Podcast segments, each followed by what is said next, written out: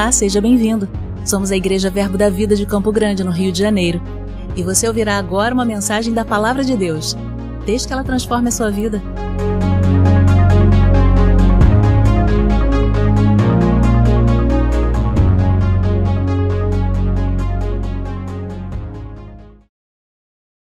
Oh, glória! Aleluia! Eu quero falar nessa manhã sobre sobre o poder da unidade. Amém? Existe um poder disponível para a unidade. Quando vivemos em unidade, existe um poder disponível. Amém? Na unidade também existe vida e existe bênçãos. Amém? E nós vamos falar também o que nos une perfeitamente. Amém? Então nós vamos falar sobre esse poder que está sobre a unidade e nós vamos falar do que nos une perfeitamente para vivermos unidos perfeitamente para que esse poder escorra sobre nós. Amém? Eu quero que você abra sua Bíblia comigo em Salmos, no capítulo 133. Salmos 133. Deus é bom e o diabo não presta. Aleluia. Salmo 133. Obrigado, Senhor, pela tua palavra sendo ministrada aos nossos corações. O Senhor é o mestre dos mestres. Amém? Aleluia. Aleluia. Obrigado, Senhor, porque todos os versículos vão ser ligados perfeitamente nessa manhã, em nome de Jesus.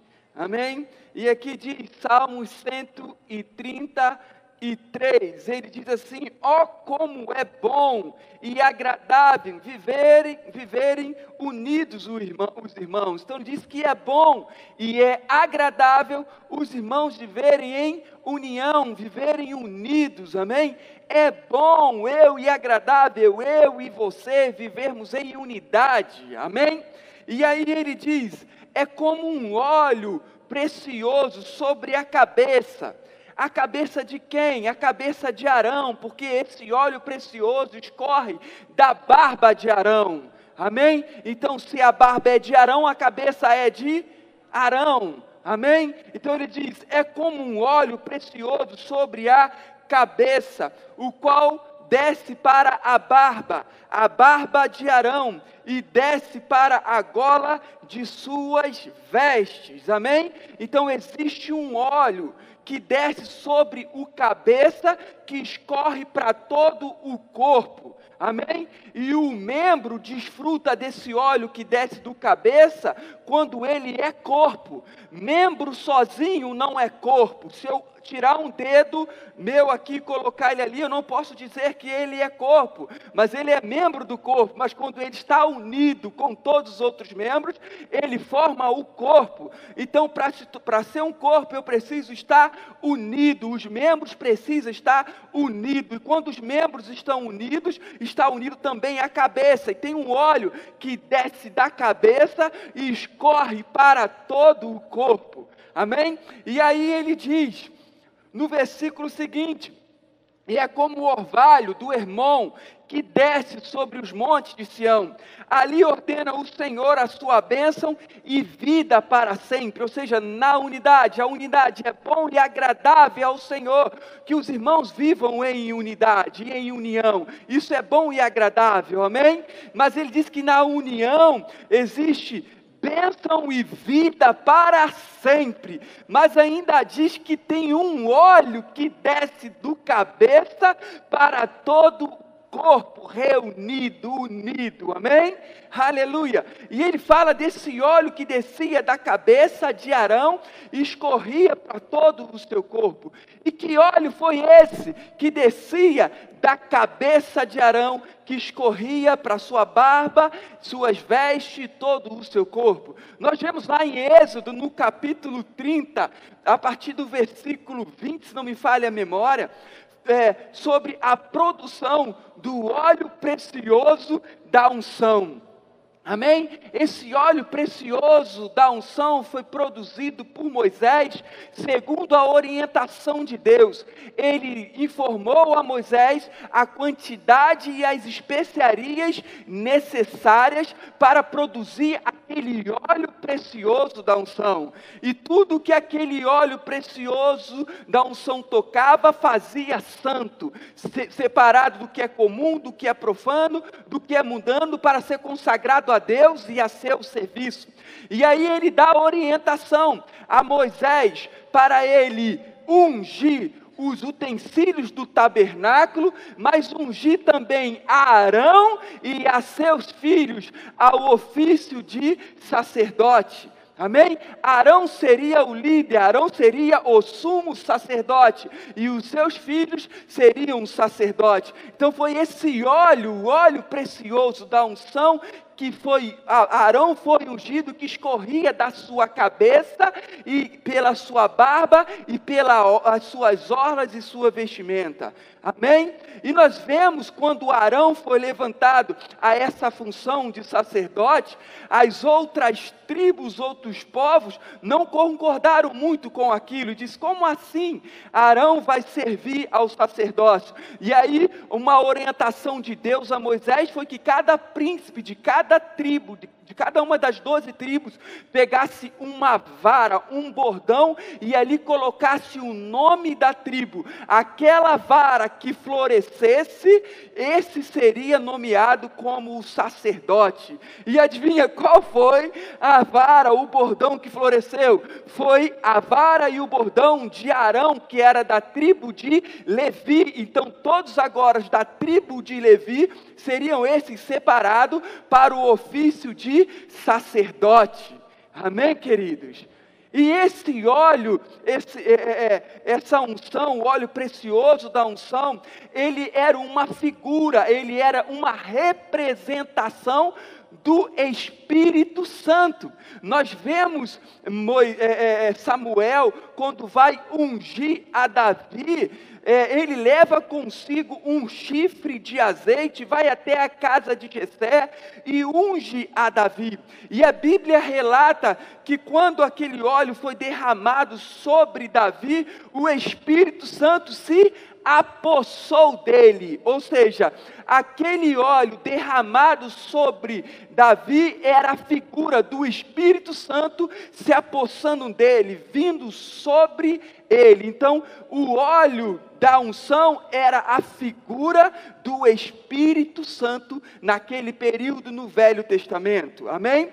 Só que a Bíblia fala de, no Velho Testamento apontando, falando de um Messias que viria, que significa também o ungido. E nós vemos o Novo Testamento falando de Cristo, que também significa o ungido. E esse foi Jesus. Amém? E ele foi ungido não com o óleo precioso da unção, porque o óleo precioso da unção era uma figura amém? No qual o, o Arão servia num tabernáculo que era a figura do original, do verdadeiro, que era celestial. Amém? Então vem um agora superior a Arão, porque ele não era da tribo de Levi, mas ele era da tribo de Judá, e ele foi levantado segundo a ordem de Melquisedeque para ser sacerdote para sempre. Amém? Então ele não foi ungido com uma figura, ele foi ungido com um verdadeiro agente da unção, que é o Espírito Santo, no qual ele diz: O Espírito do Senhor está sobre mim, que me ungiu. Amém? Ele foi ungido com o Espírito Santo, porque ele não serviria num tabernáculo feito por mãos humanas, num tabernáculo que era uma figura, que era uma sombra, mas ele ia entrar de uma vez por toda num verdadeiro, num verdadeiro tabernáculo e ia oferecer um sacrifício de uma vez por toda eternamente. Não seria sangue de bodes e de touro que servia para cobrir o pecado do homem, mas ele serviu com o seu próprio sangue, porque ele era o Cordeiro de Deus que tira o pecado do mundo. Amém? E ele não precisava morrer ano após ano, porque o seu único sacrifício foi o suficiente para aniquilar de uma vez por toda a consciência do homem de pecado. E o sangue de Cristo nos purificou de todo o pecado. Aleluia. Amém? Aleluia. Então, o Espírito Santo, o óleo da unção era uma figura do Espírito Santo, amém? Que veio agora sobre o cabeça, que não era Arão, mas que era Cristo, que é Cristo. Amém, queridos? E ele diz à igreja, falando do Espírito Santo, do agente da unção, ele fala é, é, é, para permanecermos em Jerusalém até que do alto fôssemos revestidos de poder. Ele diz: recebereis poder a descer sobre vós o Espírito Santo. Amém? A mesma unção que veio sobre ele, o agente que ungiu, que é o Espírito Santo, ele diz: permaneçam em Jerusalém, até que do alto venha o Espírito Santo e vocês vão receber poder. Amém? O Espírito Santo, o óleo é um poder. Amém? Que escorre do cabeça que é Cristo e vem para todo o corpo. Amém, queridos? E nós vemos lá é, é, em, em, Gênesis no capítulo 11, quando é, aquele povo estava reunido, unido num propósito, num propósito errado em Babel, no qual eles produzem uma torre, uma torre de Babel, no qual ia até o alto, até os céus, e o Senhor havia dito para o povo crescer e multiplicar, e aquele povo em desobediência, vamos ficar aqui unidos, não vamos multiplicar, vamos ficar todos juntos, e o Senhor que aquele povo era poderoso e tudo aquilo que eles tentassem fazer, eles iam conseguir, porque eles estavam em uma unidade. Então a unidade é poderosa para o bem, mas também é, é poderosa para o mal. Amém? Só que agora, em Atos, no capítulo 1, o Senhor diz: permanece em Jerusalém, até que do alto venha o Espírito Santo sobre vocês, até que venha o poder sobre vocês, e recebereis poder ao descer sobre vós. E como eles estavam para receber aquele poder, eles estavam reunidos, eles estavam unidos, e o poder de Deus desceu sobre eles. Amém? O poder na unidade, eles estavam unidos num só propósito, numa só visão, e o poder de Deus veio sobre ele. E que poder é esse que desceu sobre eles? A palavra diz ali que aquele poder foi o poder dunamis. Amém? Mas não só foi o poder dunamis que veio sobre eles, a igreja, reunidos como igreja naquele lugar. Amém? Existem outros poderes no qual o apóstolo Paulo ora para a igreja para entender esse poder que a igreja tem. Amém? Esses poderes. E abra comigo lá a sua Bíblia em Efésios, no capítulo 1. Efésios capítulo 1. Deus é bom, o diabo não presta, e você é poderoso. Aleluia! Tem o poder que opera na unidade, que desce do cabeça. Amém? Aleluia!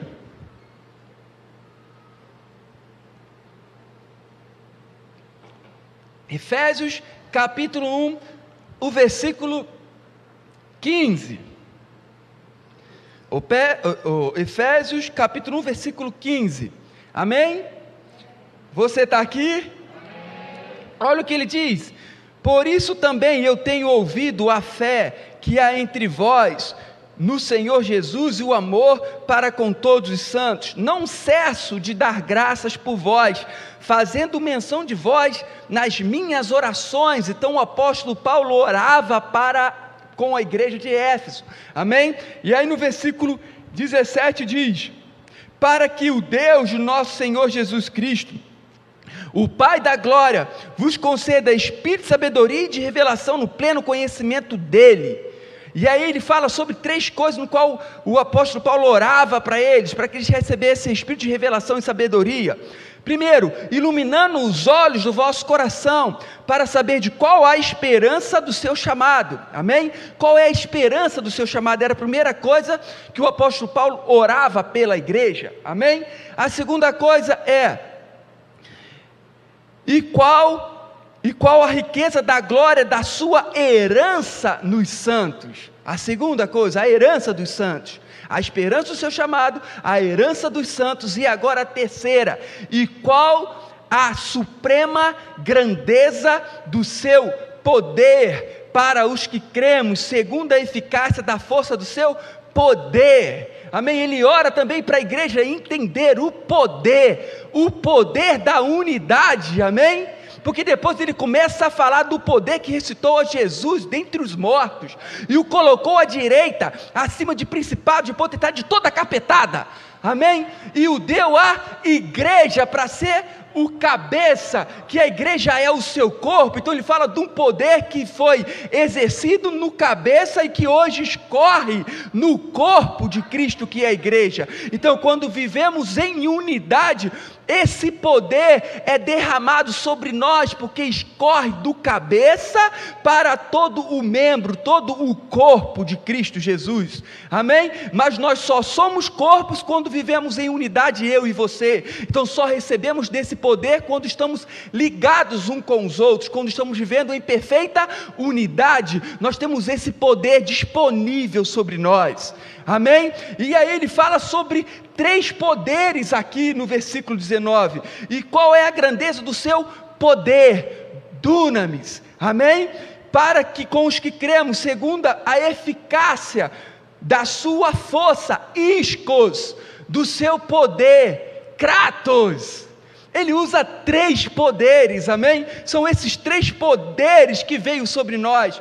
E recebereis poder ao descer sobre vós o Espírito Santo. Ali relata o dunamis, mas não é só o dunamis, também tem o, o poder isco e kratos vindo sobre nós. Amém? Quando estamos em unidade. Amém? E nós vemos em, em em Efésios, aqui mesmo no capítulo 6, no versículo 10, ele falando novamente sobre esses três poderes. Efésios capítulo 6, versículo 10. Você está comigo? Ele diz assim: Quanto mais, irmãos, sede fortalecidos, fortalecidos dunamis ou em dunamis, amém? E aí ele fala: no Senhor e na força, kratos, do seu poder, iscos. Novamente, ele diz: fortalecei-vos no Senhor, fortalecei-vos, dunamis, no Senhor e na força, kratos, do seu poder, isco. Amém? Está onde esse poder? No Senhor, fortalecidos no Senhor e na força do seu poder. Quando estamos ligados neles, corre a igreja. Amém?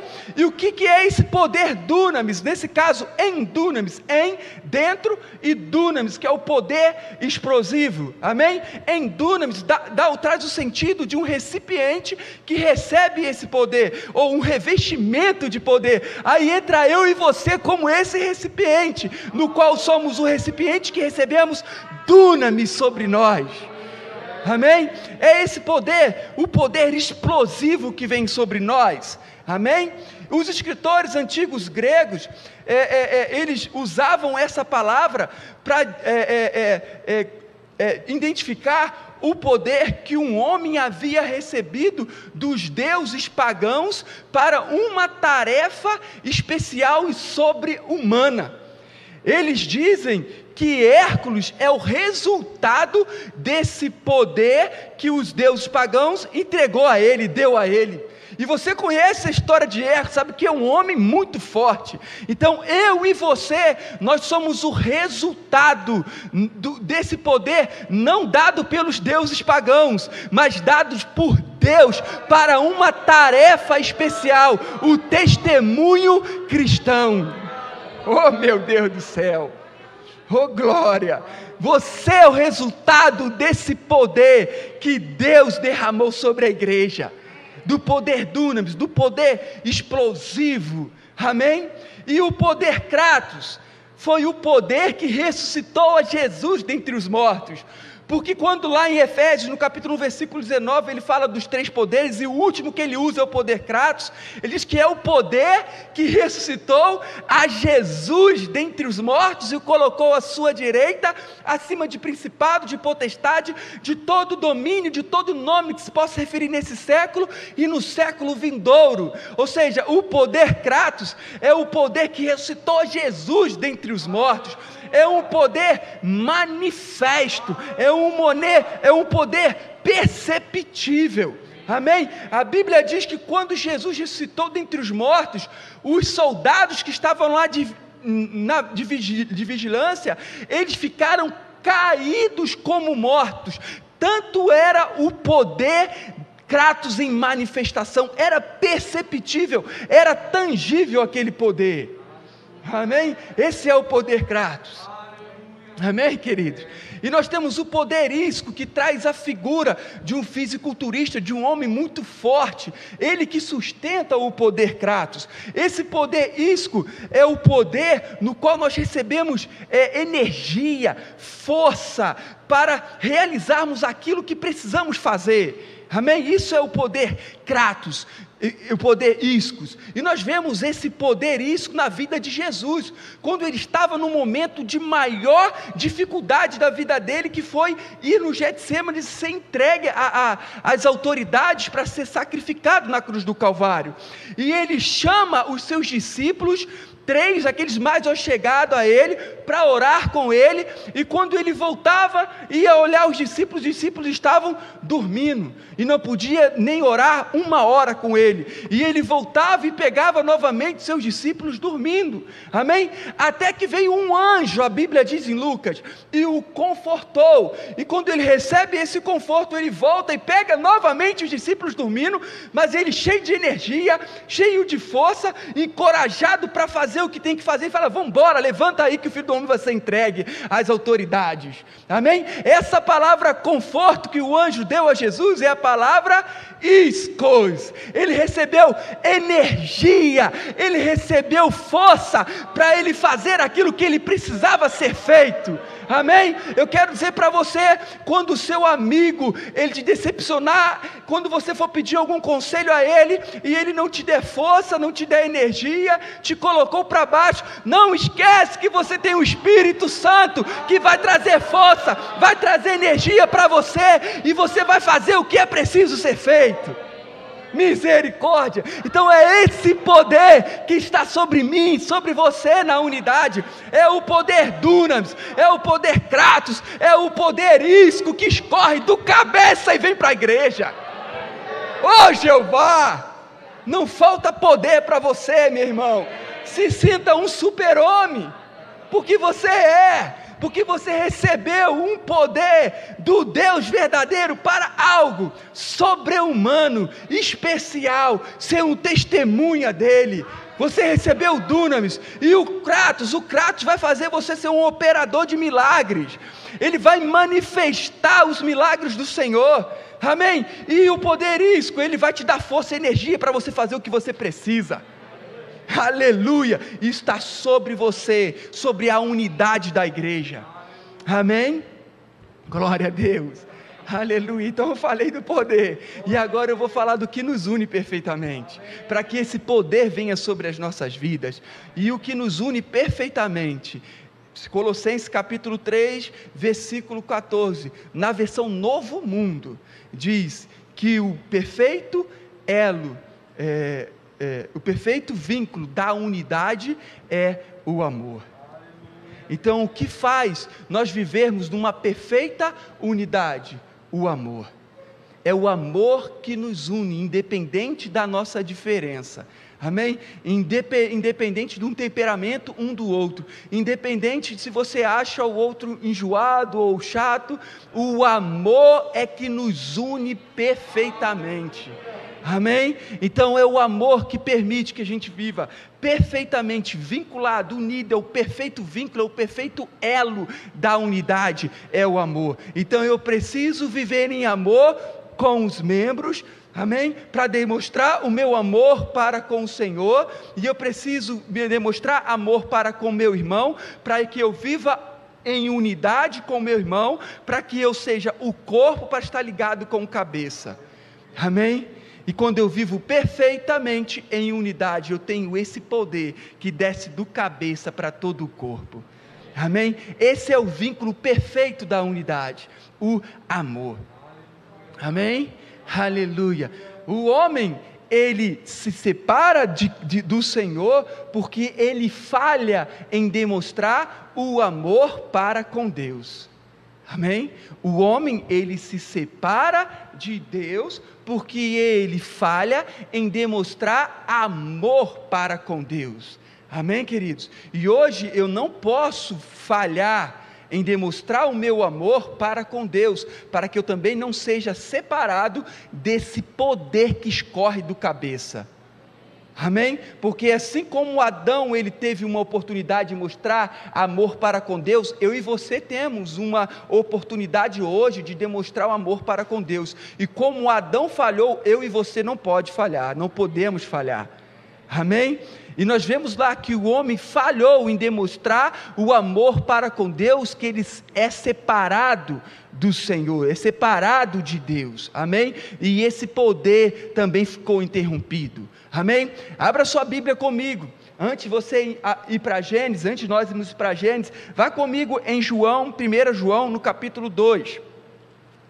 1 João, no capítulo 2, no versículo 5. Deus é bom e o diabo não presta. Amém? E você é poderoso. Amém, querido? Aleluia. 1 João, capítulo 2. Jeová dos crentes. 1 João, capítulo 2, versículo 5. Olha só o que ele diz. Aquele, entretanto, que guarda a sua palavra, nele verdadeiramente tem sido aperfeiçoado ou amadurecido, amém? Chegado até o fim, o amor de Deus. Nisto sabemos que estamos nele, amém? Então, aquele que guarda a palavra do Senhor, obedece a sua palavra, verdadeiramente tem sido aperfeiçoado, amadurecido, realizado, demonstrado o amor de Deus, amém? Então, o homem demonstra o amor para com Deus quando ele obedece ao seu mandamento, quando ele obedece à sua palavra. Amém? E nós estamos falando aqui do homem, no qual nega amor para com Deus no começo e é separado de Deus, não vive em uma perfeita unidade com o Senhor. Amém? Só que o homem, ele tinha tudo o que ele precisava para demonstrar amor para com Deus. Amém? Tudo o que ele precisava para demonstrar amor para com Deus, ele já tinha dentro dele. E quando nós falamos de amor aqui, é diferente da, da, da, língua portuguesa, que nós só temos um tipo de amor para falar do amor que eu tenho pela minha esposa, do amor que eu tenho pela minha mãe, do amor que que eu tenho por Deus, a gente usa sempre a mesma palavra, só que no grego não. No grego nós temos palavras específicas para cada um desse tipo de amor. Nós temos o amor eros, que é um amor físico, da onde veio a palavra nossa em português do erótico. Então é um amor de atração sexual, um amor físico. Amém? Nós temos um amor filial, que é ter amizade, ter afeição. Amém? Nós temos o amor estorge, que é um amor familiar, e nós temos o amor ágape. Quando a Bíblia fala desse amor, ele sempre relaciona esse amor ao amor que Deus nos amou. Amém? Ao amor com que Deus ama. Então, quando a Bíblia fala do amor do tipo de Deus, ele usa a palavra ágape, que é o amor incondicional, que é um amor por escolha e por gesto de vontade. E é desse amor é esse amor que nós devemos ter uns para com os outros, amém? Quando todos os outros amores falharem, o amor ágape não falha. Amém? Então é esse amor que nós devemos amar uns aos outros, é esse amor que é o, que é o vínculo perfeito da unidade. Amém? Um amor incondicional, um amor por escolha, um amor por gesto de vontade. Fica isso, isso comigo, tá? Memoriza isso. Um amor incondicional, um amor por escolha e por gesto de vontade. Amém? E aí nós vemos o homem sendo criado no Éden, a imagem e semelhança de Deus. Amém? Então a Bíblia diz: façamos o homem, a Trindade diz: façamos o homem conforme a nossa imagem e semelhança, tenha ele domínio sobre as aves do céu, sobre os peixes do mar e os répteis da terra. Então a Bíblia diz que o homem foi feito à imagem e semelhança de Deus. Então a Bíblia já garantiu que o homem era semelhante a Deus. E quando nós falamos de semelhança, não quer dizer igualdade. Eu já lembro da matemática. Amém? Quando fala de semelhança, não fala de igualdade. duas figuras ou dois objetos podem ser semelhantes, eles serem iguais e semelhantes, mas podem ser uma réplica ou uma ampliação uma da outra e ainda continua sendo semelhante. Amém? O que garante a semelhança é você ter a mesma proporção em tudo. Isso garante a semelhança. Se a Bíblia diz que nós somos semelhantes, é porque nós somos temos uma proporção igual em tudo. Bota aí, por favor, o triângulo aí. Ô Jeová dos crentes. Eu vou te dar uma aula de semelhança de triângulo agora. Em cinco minutos que você, de repente, não aprendeu. Amém? No nono ano. Aleluia. Apaga a luz aí para ficar legal. Tá chegando aí atrás? Tá? Glória a Deus. Então aqui eu já tenho dois triângulos que são semelhantes. Se são semelhantes, eles têm a mesma proporção em tudo. Porque se não tiver a mesma proporção em tudo, não é semelhante. Amém?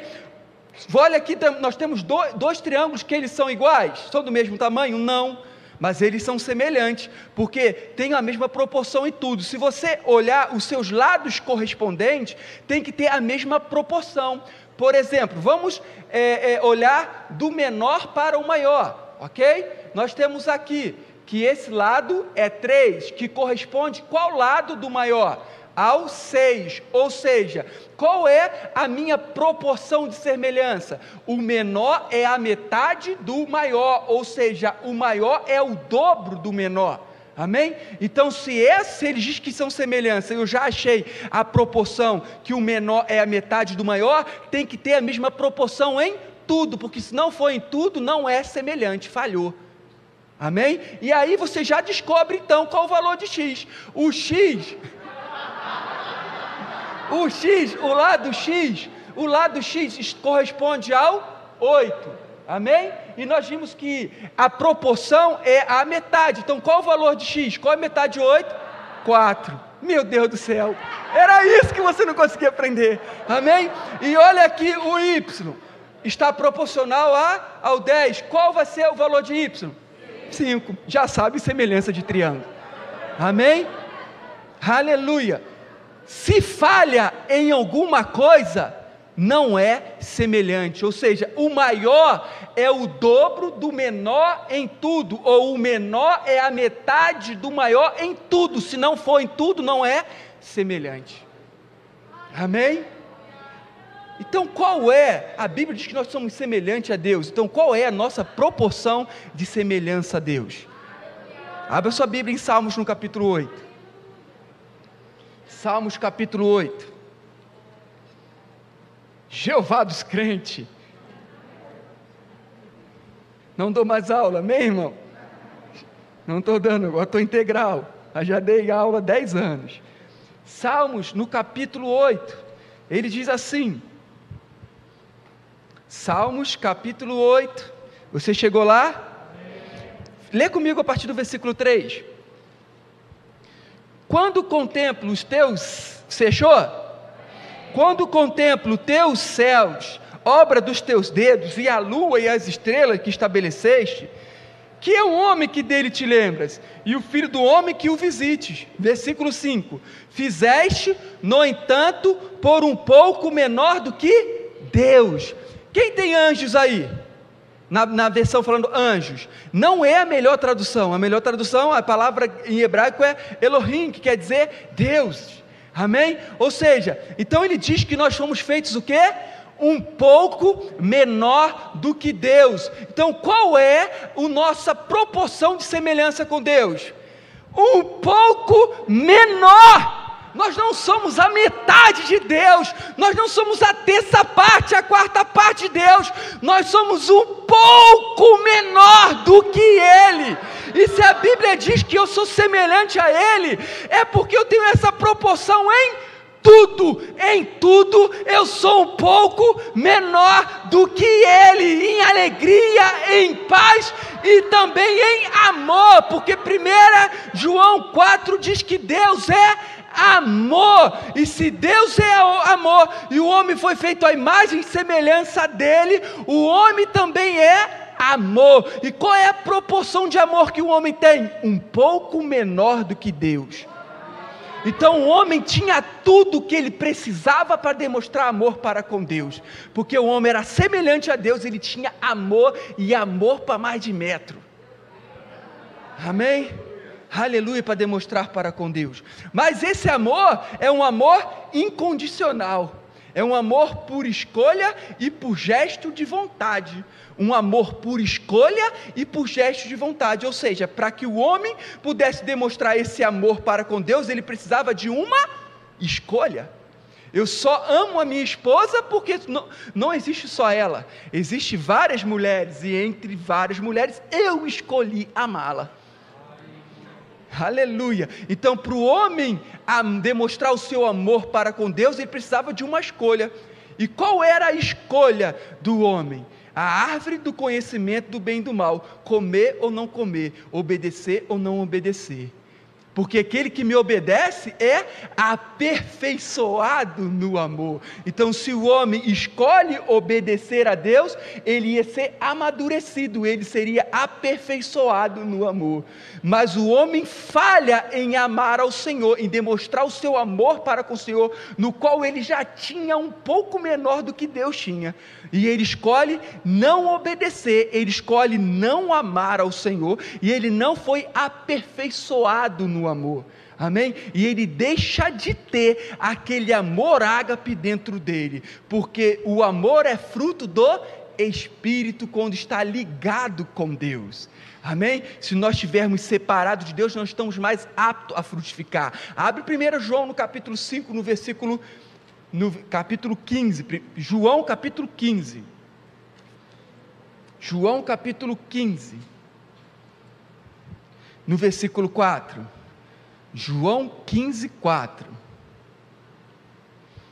E o Senhor disse: Não coma da árvore do conhecimento do bem e do mal, porque no dia que comer, certamente morreria, ou morrendo tu morreria.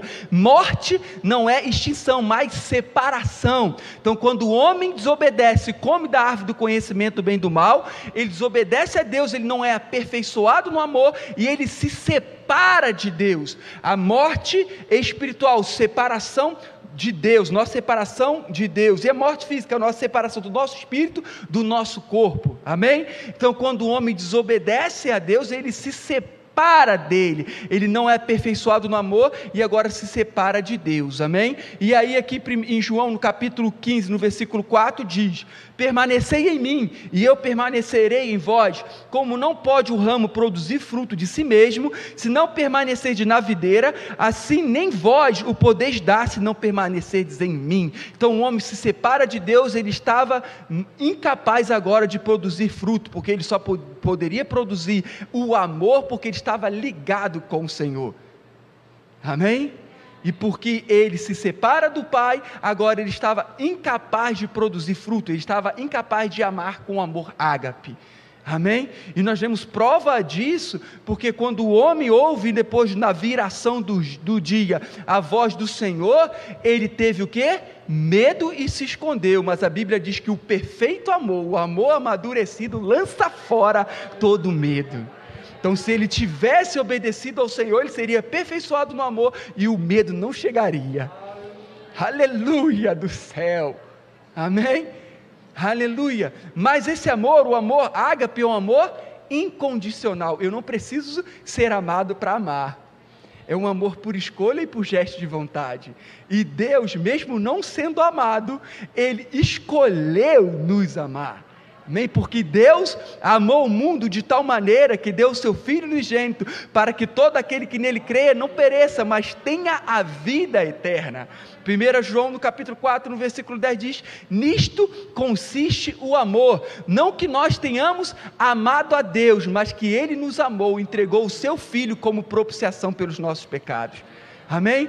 Então, nisso consiste o amor. Não que nós ama, amamos a Deus, mas poderia ter sido. Amém? Mas nós falhamos, nós negamos o amor para com o Senhor. Mas Ele nos amou e entregou o seu Filho como propiciação pelo meu e o seu pecado. Amém?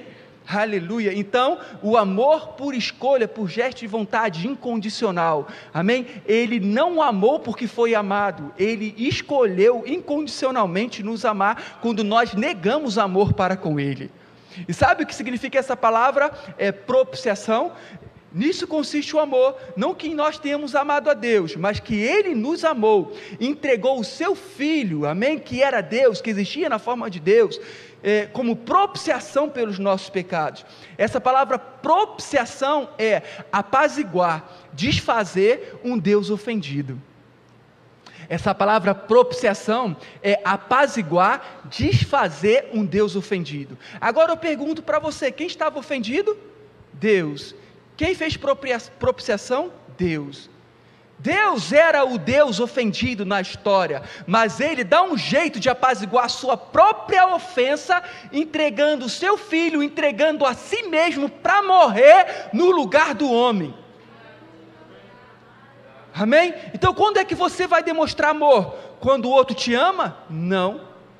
Quando o outro faz o mal para você, é que você deve mostrar o amor. Porque foi assim que Deus mostrou amor para com o homem. Ele foi ofendido, mas ele dá um jeito de apaziguar a sua própria ofensa, entregando o seu filho, entregando a si mesmo para morrer em nosso lugar. Então, qual é o amor que nós devemos ter para com, meu, com, com o seu irmão ou para com o meu irmão? Amém? Ofendido, dá um jeito de apaziguar a minha própria ofensa, dando até a minha vida pelo meu irmão. Então não deixe chegar nesse nível de você entregar sua vida pelo teu irmão. Dá logo um presente antes. Passa na livraria, compra um livro, vai lá na Cacau Show, não estou fazendo propaganda não, compra um bombom, dá para o seu irmão. Não chega no nível no qual você tem que dar sua vida pelo teu irmão. Mas você está falando heresia, isso está na Bíblia? Abre a sua Bíblia. Em 1 João, no capítulo 3. 1 João, no capítulo 3. 1 João capítulo 3, versículo 16. 1 João capítulo 3, versículo 16. Você chegou lá? Então vamos ler juntos? Olha o que ele diz: Nisto consiste o amor. Você não chegou lá ainda, eu estou vendo pessoas abrindo, vamos todo mundo ler junto. Chegou lá? Amém. Ó, 1 João 3,16: Nisto consiste o amor, que Cristo deu a sua vida por nós e. Fala mais alto. E. Vai deixar chegar nesse ponto?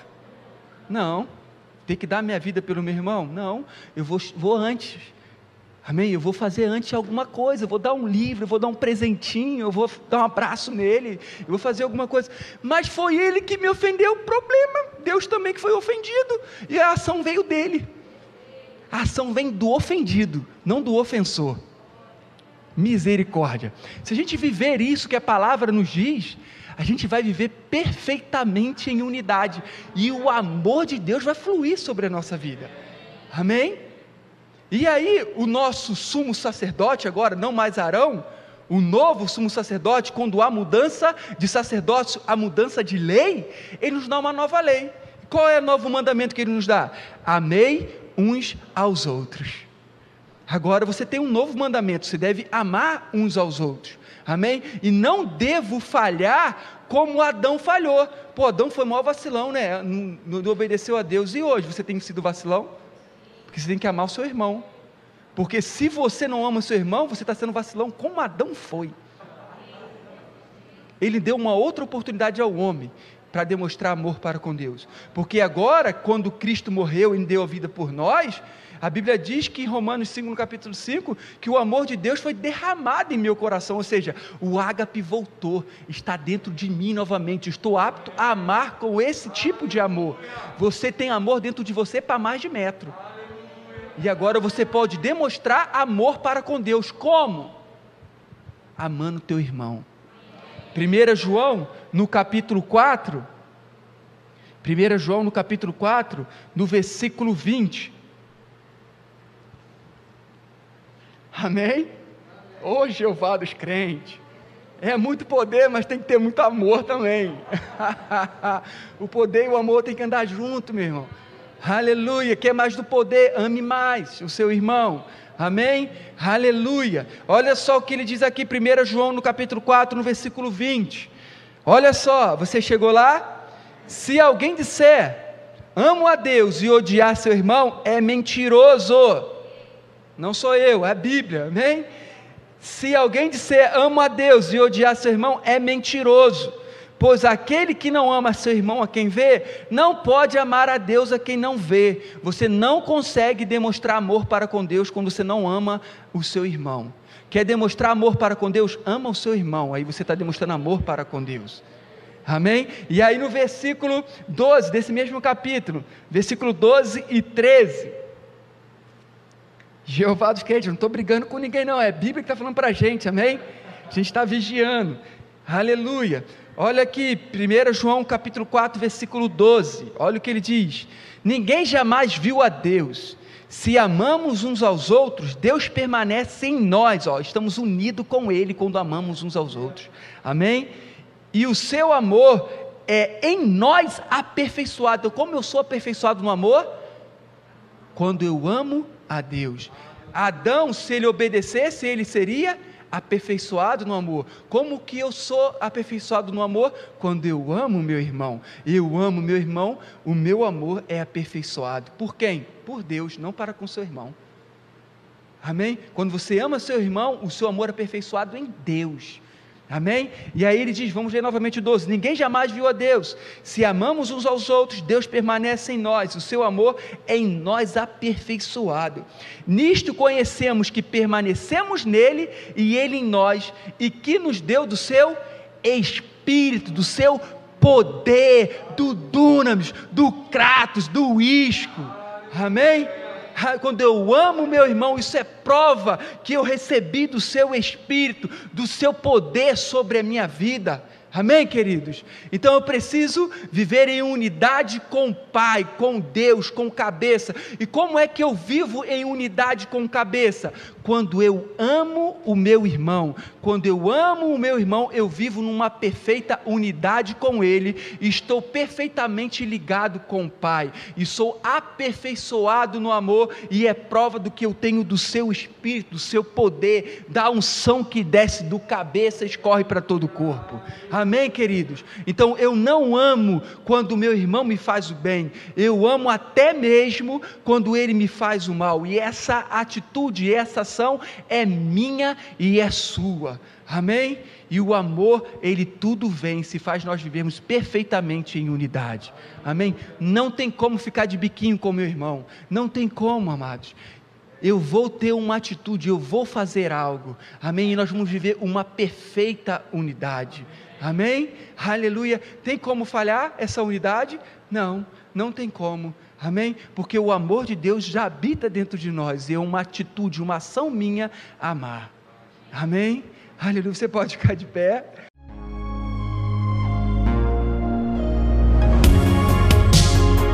Ouça outras ministrações em nosso site verbodavida.com barra Campo Grande RJ. Nos acompanhe também em nossas redes sociais, Facebook, Instagram e YouTube. Seja abençoado na prática dessa palavra.